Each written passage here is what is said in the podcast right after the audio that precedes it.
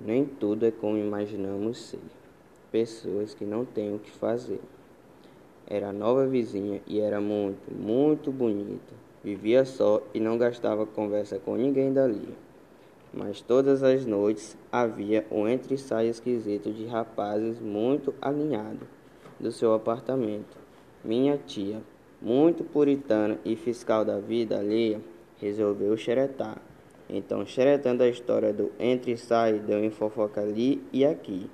Com isso, a tal história se torna uma coisa impossível de contar, tornando-se uma piada sobre a pessoa.